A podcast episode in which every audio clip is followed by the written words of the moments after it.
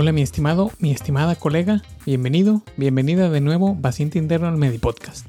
Soy tu anfitrión, el Dr. Pánfilo, en el episodio de hoy te voy a platicar cómo puedes terminar de escribir tu tesis en menos de tres semanas. Antes que nada, gracias por escuchar este episodio. Si te parece valioso, considera compartirlo con alguien más que le pueda servir escucharlo. No te voy a garantizar que vayas a tener la mejor tesis, la más bonita, y seguramente no vas a ganar un premio porque no será perfecta. Pero este es un abordaje práctico, pragmático para terminar tu tesis. Es para que puedas enfocarte en tu tema más claramente que si lo tuvieras que hacer tú solo y sin ninguna guía. Es poco probable que alguien escriba una tesis de principio a fin en tres semanas, pero no imposible. Realmente estoy dirigiendo este episodio a alguien que ya haya escrito o haya estado escribiendo algo sobre la marcha y que tenga algo de material ya escrito como punto de partida. Pero te preguntarás, ¿por qué es tan difícil empezar a escribir una tesis? Bueno, pues escribir una tesis es demandante. Escribir tus ideas pareciera ser algo fácil hasta que intentas plasmarla frente a una página en blanco.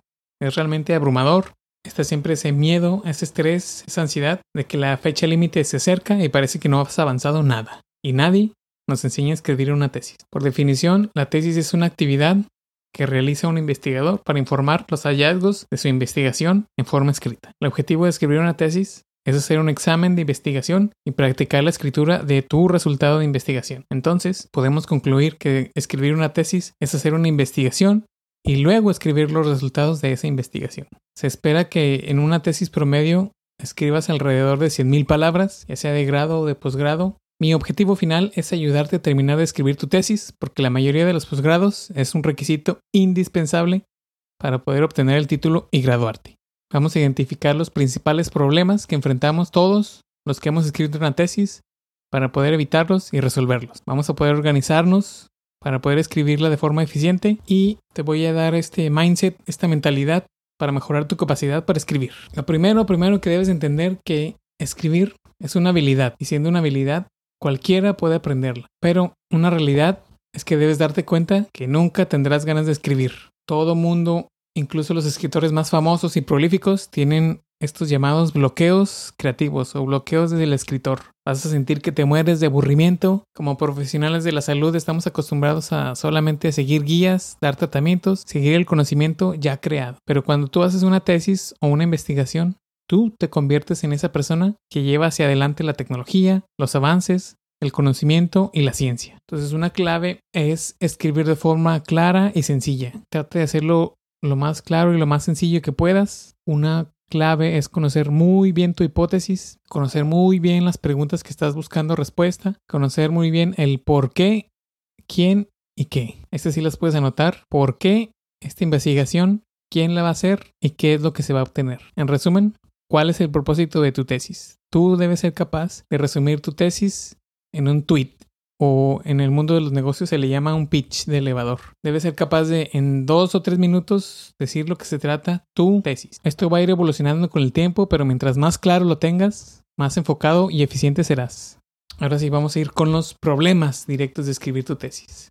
La mayoría de la gente dice, estoy atorado, ya terminé una parte, no sé qué sigue, o siquiera para empezar no sé dónde encontrar fuentes relevantes o los recursos apropiados. Tal vez tu, biblioteca no tiene libros, tienes libros limitados, son caros, son viejos, en línea no puedes encontrar fuentes fiables, son todas dudosas, no conoces cuáles son las bases de datos, no conoces cómo citar y guardar. Es uno de los problemas más comunes. Pues para esto hay páginas con bases de datos, por mencionar algunas, Puedes buscar Medline, PubMed, Google Escolar, Mendeley, Alpha Wolfram, Bing Escolar. Incluso Yahoo tiene una sección de escolar o académico. Google Escolar, Google Académico, Yahoo Académico, Bing Académico. No son tu típico Yahoo normal, no son tu típico Google normal. Estas son bases o buscadores más enfocados hacia un trabajo científico. Entonces ya con eso tienes una mayor ventaja de cómo encontrar estos, estos datos. También existen programas de citas que funcionan con Word o, u otros procesadores de palabras como EndNote, Mendeley, Sotero. Yo prefiero usar estos dos últimos, Mendeley y Sotero, que son un poquito más fáciles. Y últimamente he usado Sotero porque funciona un poquito mejor con Office y LibreOffice, pero cada quien puede elegir el que mejor le parezca. Otros tips de búsqueda están los operadores booleanos. Chécale el internet que son los operadores booleanos. Son estas palabras mágicas, por así decirlo, que te dejan buscar de forma más eficiente lo que necesitas. Cada vez que pones unas palabras, Yahoo, Google, cualquier base de datos te va a arrojar cientos de miles de resultados, pero para buscar cosas muy específicas y no tardarte tanto, aprende qué son los operadores booleanos. Te dejo aquí abajo unos links para que sepas qué, qué se tratan, porque son realmente muy útiles. No nos vamos a meter tan a fondo en eso, pero te dejo más datos si quieres saber más. Tu tesis cuenta una historia. En el mundo de los negocios, en el mundo de la mercadotecnia, le llaman storytelling. Esto es parte de la, de la mentalidad que debes comprender un poquito mejor. Todo es una historia. El orden de una historia normal, hay un círculo que todo el mundo usa, que es muy famoso, y es que empiezas con un personaje o un héroe. ¿Quién es el héroe? ¿Quién es el personaje? Hazte esta pregunta. ¿Quién es el héroe? ¿Quién es el personaje? Siempre hay algo que quieren que buscan, pero no han podido encontrarlo por alguna razón. ¿Por qué no han podido encontrar lo que buscan? Chécate todas las películas y tienen las películas que son buenas tienen este esta secuencia de eventos. ¿Quién es el personaje? ¿Qué quieren o qué buscan? ¿Por qué no han podido encontrar lo que buscan? ¿Qué es lo que está en juego? ¿Qué pasa si no consiguen lo que quieren? ¿Quién o qué les puede ayudar? Chéquete, por ejemplo, Star Wars. Yoda es quien les ayudaba a los Luke Skywalker en la película de Star Wars, cómo pueden obtener lo que quieren o lo que buscan y cómo van cambiando con las experiencias. En tu tesis, todo el mundo creemos que escribir una tesis tiene que empezar con el abstract, luego la introducción, luego el marco teórico, metodología y así, así, así, hasta terminar con las conclusiones y la bibliografía. Pero escribir una tesis en ese orden es uno de los errores más graves que yo mismo cometí y es la razón número uno de los bloqueos donde puedes atorarte por meses y meses. Realmente el abstract es lo último que escribes.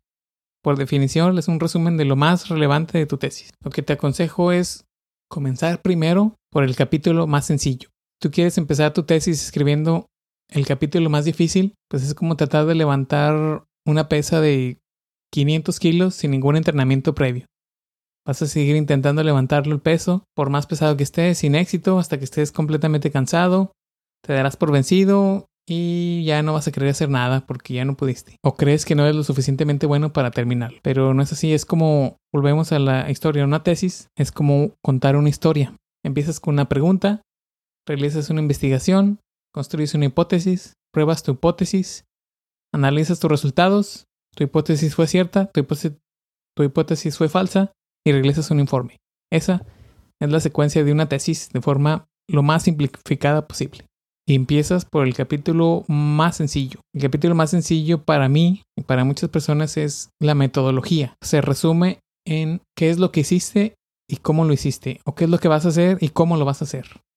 Vamos a tocar un poco más adelante, más a fondo este tema, porque quiero avanzar con otro problema muy importante que nadie te dice, nadie te va a decir y nadie toma en cuenta, que son tus asesores de tesis. Tienes que tomar en cuenta que tu tesis les beneficia a ellos. Para muchos investigadores, el resultado de tu investigación puede ser utilizado como referencia para el mismo asesor, sobre todo si quieren realizar un estudio similar o seguir con la línea de investigación sobre ese tema. También muchos profesores y asesores les dan beneficios económicos por cada tesis que asesoran. Es decir, pues les pagan más. Depende de la universidad, depende del hospital, entonces tienen un beneficio económico por tu tesis. Otro beneficio que les da es pues estatus. Mientras más tesis asesoradas tengan, mayor estatus les da en la comunidad científica. El papel de un asesor es realmente ayudarte para que seas un investigador independiente, no para que dependas todo el tiempo de ellos. Un buen asesor es mucho mejor que un buen trabajo. El, un asesor o asesora no te va a dar todas las respuestas, algunos estarán demasiado ocupados para asesorarte. Otros van a querer que les envíes avances diarios y micromanejarte al, al minuto, al segundo. Y algunos son simplemente malos. Como yo tuve un par de asesores malos, que no les importaba o de plano no quieren que te gradúes. Pero pues como sea, no, no dependas de tus asesores. Honestamente, el que tiene que hacer la tesis eres tú y solo tú. Tu asesor puede o no ser un buen asesor o mentor, pero sí tienes que tomar en cuenta que ambos tienen que estar de acuerdo con la dirección que va a tomar tu trabajo, tu investigación, tu tesis, porque necesitas de su aprobación para graduarte, sobre todo del asesor principal o director de tesis, como le llamamos aquí en México. Si tienes desacuerdos o es un proyecto sin salida, pues vas a tener que tomar varios intentos para la dirección de tu tesis, porque si no va a ser muy difícil. Aquí tenían varios amigos que sus asesores no les importaban, entonces tenían que estar haciendo eh, todo por ellos solos, nunca estaban los asesores y de plano hubo quienes tuvieron que cambiar de asesor muy ya con casi la mitad de sus investigaciones. Entonces la mejor forma es tratar de sacar todas tus habilidades de negociación porque las vas a necesitar. Tienes que quedar en ese punto medio de dónde va tu trabajo, qué trabajo es, por qué te gusta a ti, por qué le gusta al, asesor. Entonces es súper importante. Y la mejor forma de hacerlo es tener reuniones que planeas con anticipación y ir a cada reunión con una agenda clara. Esto es, bueno, una agenda es una página de un cuaderno donde tú pones eh, qué se va a hacer, qué herramientas tienes, qué recursos tienes, qué recursos se necesitan. Algo tan sencillo como eso, como una minuta, es lo más ideal. Entonces pones una cita, una reunión donde vas a avanzar la metodología y qué vas a hacer, cómo lo vas a hacer, qué te falta, qué tienes, qué falta. Y todo lo apuntas. Es mejor planear tú proactivamente con tu director de tesis o con tu asesor, porque el que no planea se la pasa corriendo, estresado, sin saber qué hacer. Eso sí les ha pasado a muchos de mis compañeros. Y si es una persona difícil o un mal asesor, tú mantente proactivo a planearlo, plantea soluciones a los problemas, Mantén tú un journal o un cuaderno con cada reunión que no tienes o que se rehusó hacer y pues aprende de esas experiencias. Yo tenía un asesor que era pero flojo, flojo, flojo y siempre se la pasaba escondiéndose o fuera de la universidad. Entonces lo que hacía es los días que tenía clase ya sabía que tenía que estar ahí y antes o después de la clase le decía, Ay, doctor, vamos a revisar estos temas así y así muy rápidos, no nos tardamos más de media hora y lo trataba de cachar antes de que saliera le decía, tenía un asistente enfrente del laboratorio, le decía a ella, me hizo amigo de ella para que luego, luego que llegara el doctor me avisara y me mandara mensajes para casarlo y tenerlo ahí y evitar que se rehusara a tener las reuniones y avanzar. Entonces aprende de esas experiencias, todo el mundo tenemos a alguien así y es mejor ser tú proactivo, planear, plantear soluciones a los problemas, porque si no, se va a pasar el tiempo y no vas a avanzar nunca. Otra cosa importante es el espacio de trabajo. Cuando yo hice mi tesis fue justo antes de la pandemia, entonces no, no había tantos problemas, pero muchos de mis compañeros después tenían las librerías cerradas o trabajaban en sus cuartos y en su cama, se les hacía muy difícil porque pues tienes la cama ahí. Entonces yo te aconsejo que tengas un, un espacio determinado, ya sea tu escritorio, una parte de tu casa, si ya está tu universidad abierta, una parte de la librería, puedes trabajar en una cafetería. Trata de tener tu ambiente, tu eh, celular en modo de avión de no checar el email, no checar Facebook ni redes sociales y estar en un ambiente donde puedas concentrarte al máximo. Para conocerte tú, conócete a ti mismo, cuál es tu camino más adecuado. Uno de los problemas es que no tienes motivación, pero obviamente pues va a ser una tesis por definición es difícil. 30% de los doctores no terminan su tesis en 7 años. Nadie te va a echar porras, nadie te va a estar animando. No esperes a estar inspirado o motivado. Tú ve a buscar la inspiración o la motivación. Pon música, videos que te pongan en el humor de avanzar, si es mejor para ti trabajar en la mañana temprano, en la tarde o de plano eres un ave nocturna, cuenta con eso. Eres un... trabajas mejor como un corredor de maratón, es decir, a largo plazo, horas largas, o eres más como un sprinter que corre periodos cortos y rápidos. Entiendes si tú eres mejor trabajando solo o acompañado. Si necesitas a tus asesores o amigos o colegas para discutir y rebotar las ideas, pero entiende que es un proceso constante de estar trabajando. Si hay un libro que te puedo recomendar para mejorar esto, es un libro que se llama Hábitos Atómicos. Es entender que los pequeños hábitos, los pequeños progresos te van a llevar al final a algo grande. Entonces encuentra tu propia motivación. En mi caso, te voy a ser honesto, yo estaba muy enojado con mis asesores, sobre todo los dos que no hacían nada. Entonces esa fue mi motivación para terminar lo más pronto posible. Estaba tan enojado con ellos que, dice, que decía, voy a terminar, voy a terminar mi tesis justo cuando no la pueden usar, justo cuando van a batallar para sus, justo cuando va a terminar el semestre, porque no quiero que se aprovechen tanto de mí. Entonces estaba muy enojado con ellos y la terminé justo antes de terminar un cierto semestre, porque sabía que no la podían utilizar para los beneficios académicos y económicos hasta el siguiente semestre. Entonces encuentra tu propio camino y síguelo. Algo que sirve mucho es la técnica Pomodoro. La técnica Pomodoro consiste en trabajar enfocadamente, sin distracciones, por cuatro periodos de 30 minutos cada uno. Es decir, Trabajas 30 minutos sin descansar, seguidos, sin notificaciones, sin redes sociales, sin celular y tienes 5 minutos de descanso, que aprovechas para tomar agua, para levantarte, caminar un poquito. Sigues 30 minutos y tienes un descanso largo de unos 15 minutos. Aquí ya puedes caminar, salir a hacer algo de ejercicio, comer algo y vuelves a trabajar unos 30 minutos. Y así son periodos de trabajo intenso, descanso, Trabajo intenso, descanso. Trata de visualizar todo el estrés, toda la ansiedad, todas las cosas que vas a hacer cuando termines la tesis. Es una forma como de visualizar que ya terminaste. Lo bueno es que cuando empiezas a escribir y te obligas a inspirarte, las palabras empiezan a fluir solitas, naturalmente. Créeme, con el tiempo, ese periodo de calentamiento, de inspiración, será cada vez menor hasta que puedas sentarte y escribir directo casi de forma automática regresando a los problemas, uno de los problemas más comunes es que no se tiene ni idea de cómo empezar el marco teórico en la introducción. Te digo que primero empieces con la metodología, pero si ya estás atorado con el marco teórico o la introducción, vamos a empezar por explorar tu idea original con la profundidad suficiente. ¿Qué quiere decir esto? No tienes que hacerte el super experto, no tienes que ver todos los artículos que vas a encontrar en el mundo, en el universo, pero explora tu idea original con la profundidad suficiente. ¿Cómo haces esto? Pues identifica realmente el problema de tu tesis, es decir, qué es lo que quieres resolver, cuál es tu pregunta de investigación. Y a partir de ahí desarrollas las ideas. El marco teórico se reduce a, vas a introducir al lector al campo, a tu campo. El campo puede ser la medicina, la odontología, la enfermería. ¿Cuál es tu campo de estudio? Ese es el primer paso.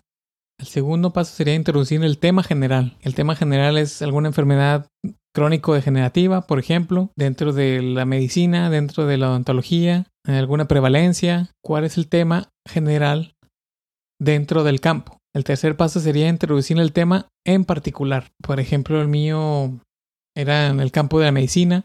El tema general era la regeneración ósea.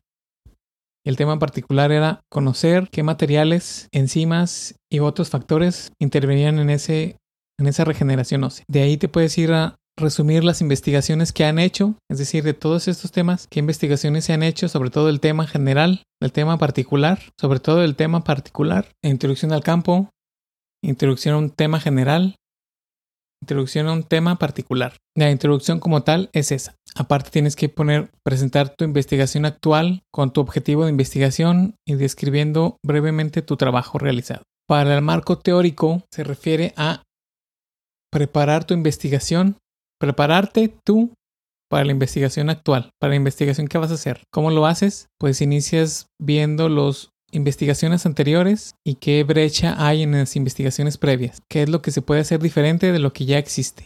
Aquí es donde incluyes tu hipótesis y variables también. Este es tu marco teórico, de forma muy resumida.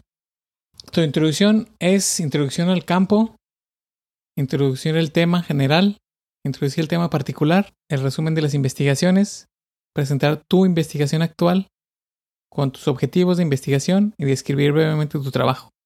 El marco teórico es solamente una parte de tu introducción.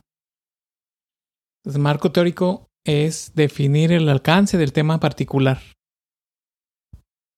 ¿Cómo lo haces? Pues introduciendo el resumen de las investigaciones anteriores.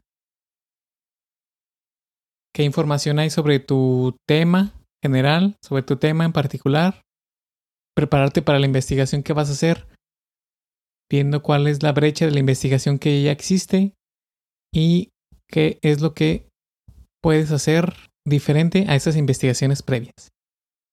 Otro problema o donde la gente se atora mucho es cómo determino la mejor metodología para mi tesis o estudio, cuál es la metodología compatible con mi tesis. Y a pesar que te dije que era el capítulo más sencillo también es el capítulo que requiere más información técnica, porque es difícil escoger la fórmula, porque depende la mejor fórmula para utilizar tus datos, porque va a depender del tipo de datos que tienes, qué clase de variable tienes, qué tipo de estudio es, qué tipos de datos tienes. Realmente en las clases no te explican de forma sencilla y clara todo esto, pero como te digo, aunque no lo creas, este es el capítulo más sencillo, porque se reduce a describir lo que hiciste y cómo lo hiciste. Por ejemplo, en el caso de mi tesis, es un trabajo experimental, que quiere decir que voy a hacer una intervención, es decir, yo voy a hacer una cirugía a las ratas.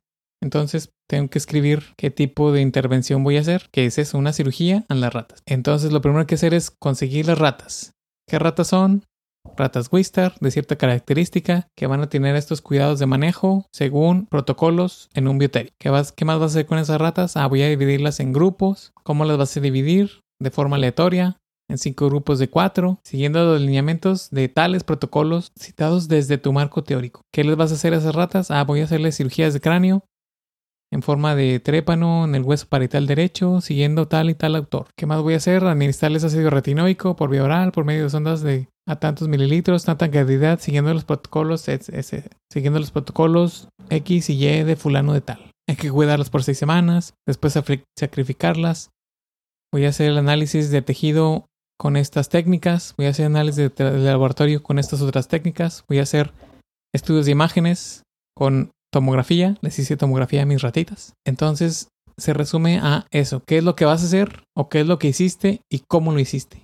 El tercer capítulo donde muchos se quedan atorados es el cómo presento mis resultados. Y puede ser difícil porque, porque a lo mejor parece que te falta vocabulario o la, o la habilidad para describirlos y otra muy frecuente es que se confunde la presentación de resultados con la discusión. Los resultados se resume a escribir lo que pasó, lo que se observó, lo que sucedió, es decir, los hechos objetivos del análisis de tus variables. Por ejemplo, en mi caso, hice los análisis del tejido, entonces describes el tejido del grupo 1, se observa una tensión tricrómica de masón con tejido conectivo y ya. Puede ser otro ejemplo, el 10% de la población respondió afirmativo a tener que trabajar dos empleos y ya. Solamente describes lo que pasó, lo que observaste, lo que sucedió, lo que preguntaste, los hechos objetivos. Esos son tus resultados. Aquí no discutes, no dices por qué, por qué sí, por qué no. Todavía no. Ese es el siguiente paso. El cuarto punto donde se atora mucha gente es la discusión y la conclusión. ¿Cuáles son las diferencias entre la discusión y conclusión?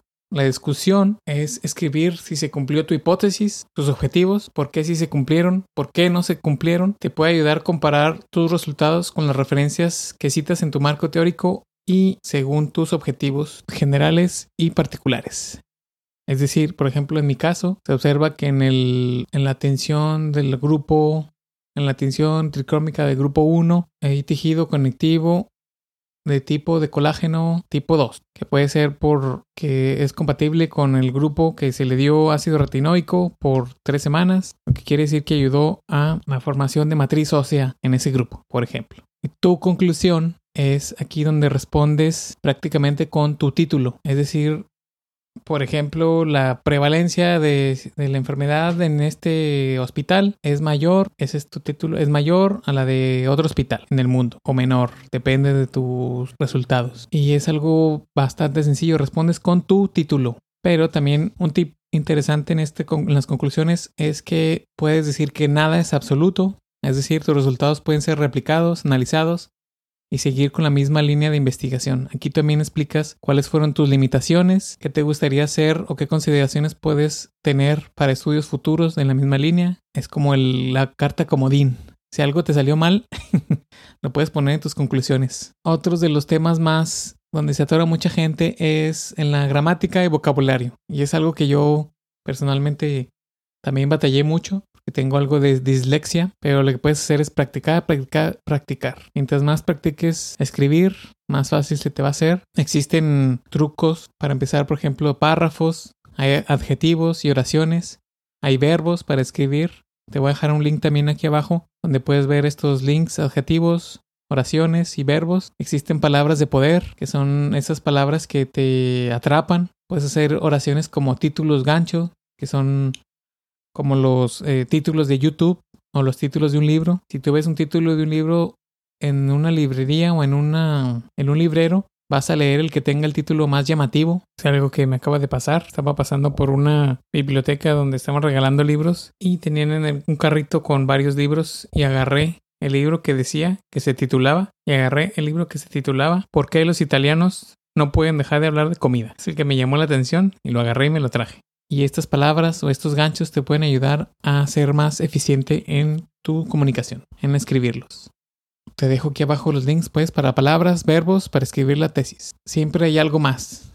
Siempre, siempre, siempre, siempre va a haber algo más. Siempre hay más libros por leer, más autores por encontrar, más información por recabar, pero hay un dicho en inglés que dice done is better than perfect, es decir, terminado es mejor que perfecto. Hay que entender que tienes que dejar cosas fuera, enfocarte en las cosas que realmente necesitas hacer. Muchos de los artículos que has leído vas a terminar, vas a terminar por dejarlos fuera. Muchos de los cálculos, fórmulas y análisis van a quedar fuera. Siempre hay más métodos por probar, siempre hay más preguntas por responder. Cada nuevo tema es un mundo nuevo de investigación.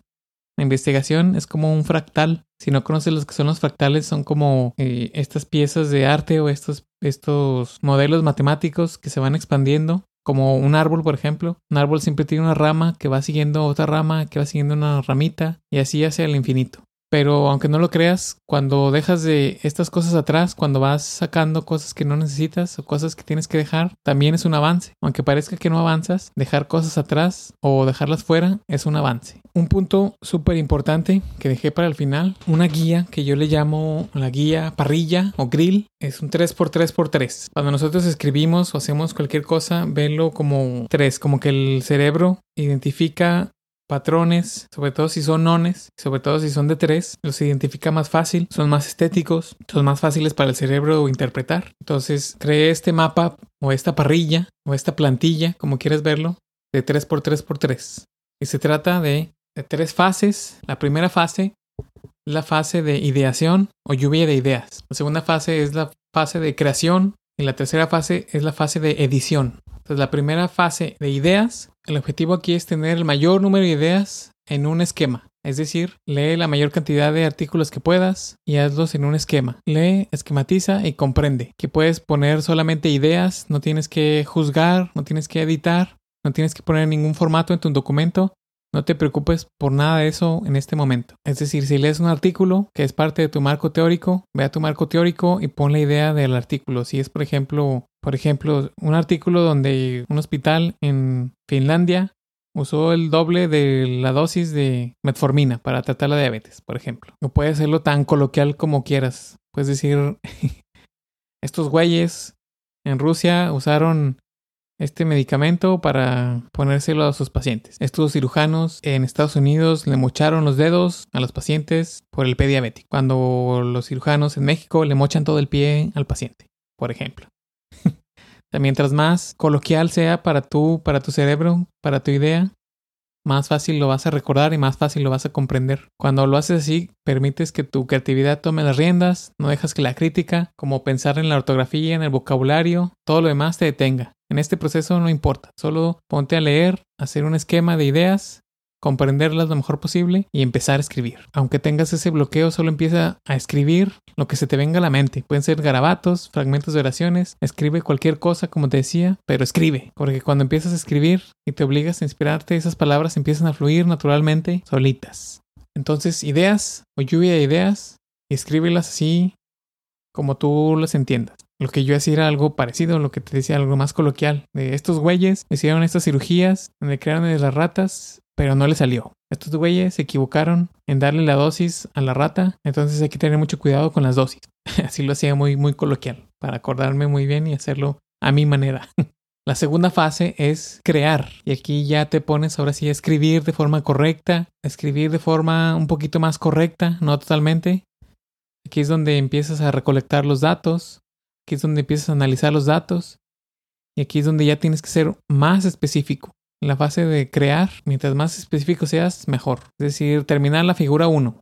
Escribir dos páginas de los resultados. Escribir sobre todo en periodos de fuego, como Pomodoro, es lo que te recomiendo. Pueden ser tres horas, periodos de 30 minutos, tres ideas. La tercera fase es la edición. Es decir, aquí pules todo lo que anotaste. Aquí es donde ya tienes que tomar en cuenta la estructura clara, que tenga un flujo lógico las ideas y argumentos para poder enviarlo a revisión, Aquí sí debe ser muy riguroso con la redacción y la edición, porque al final de cuentas es la parte final, donde después de que termines te van a dar la retroalimentación de tu comité de tesis, tus sinodales, y vuelves a pulir, vuelves a reeditar esos vacíos de lógica, esos párrafos que a lo mejor no concuerdan, pero ya es la última fase. Entonces le llamo 3, 3 por 3 porque son tres tareas por hacer en tres horas con tres segmentos pomodoros de 30 minutos por tres semanas. Entonces hacemos las cuentas. Si haces tres tareas por tres horas por seis días por tres semanas vas a trabajar 54 horas en tu tesis. Si trabajas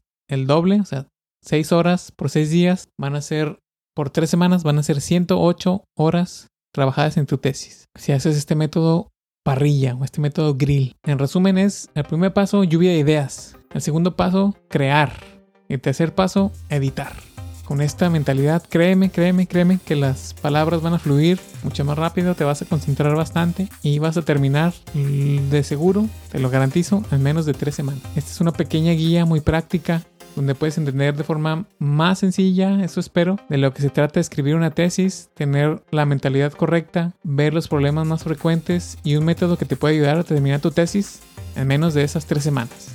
Si te comprometes a seguirlo. Dime cuál ha sido tu sección que te parece más útil, házmelo saber en el Twitter, en arroba R. Ahí estoy para cualquier aclaración si tienes todavía dudas. Si quieres explicar algo más personalmente, no dudes en hacerlo a través de Twitter. Si quieres saber más acerca de la escritura de tesis, házmelo saber también ahí. A final de cuentas, mi objetivo es ayudarte a terminar esta tesis. Por lo pronto es todo de este episodio. Nos vemos en el próximo episodio. Bye.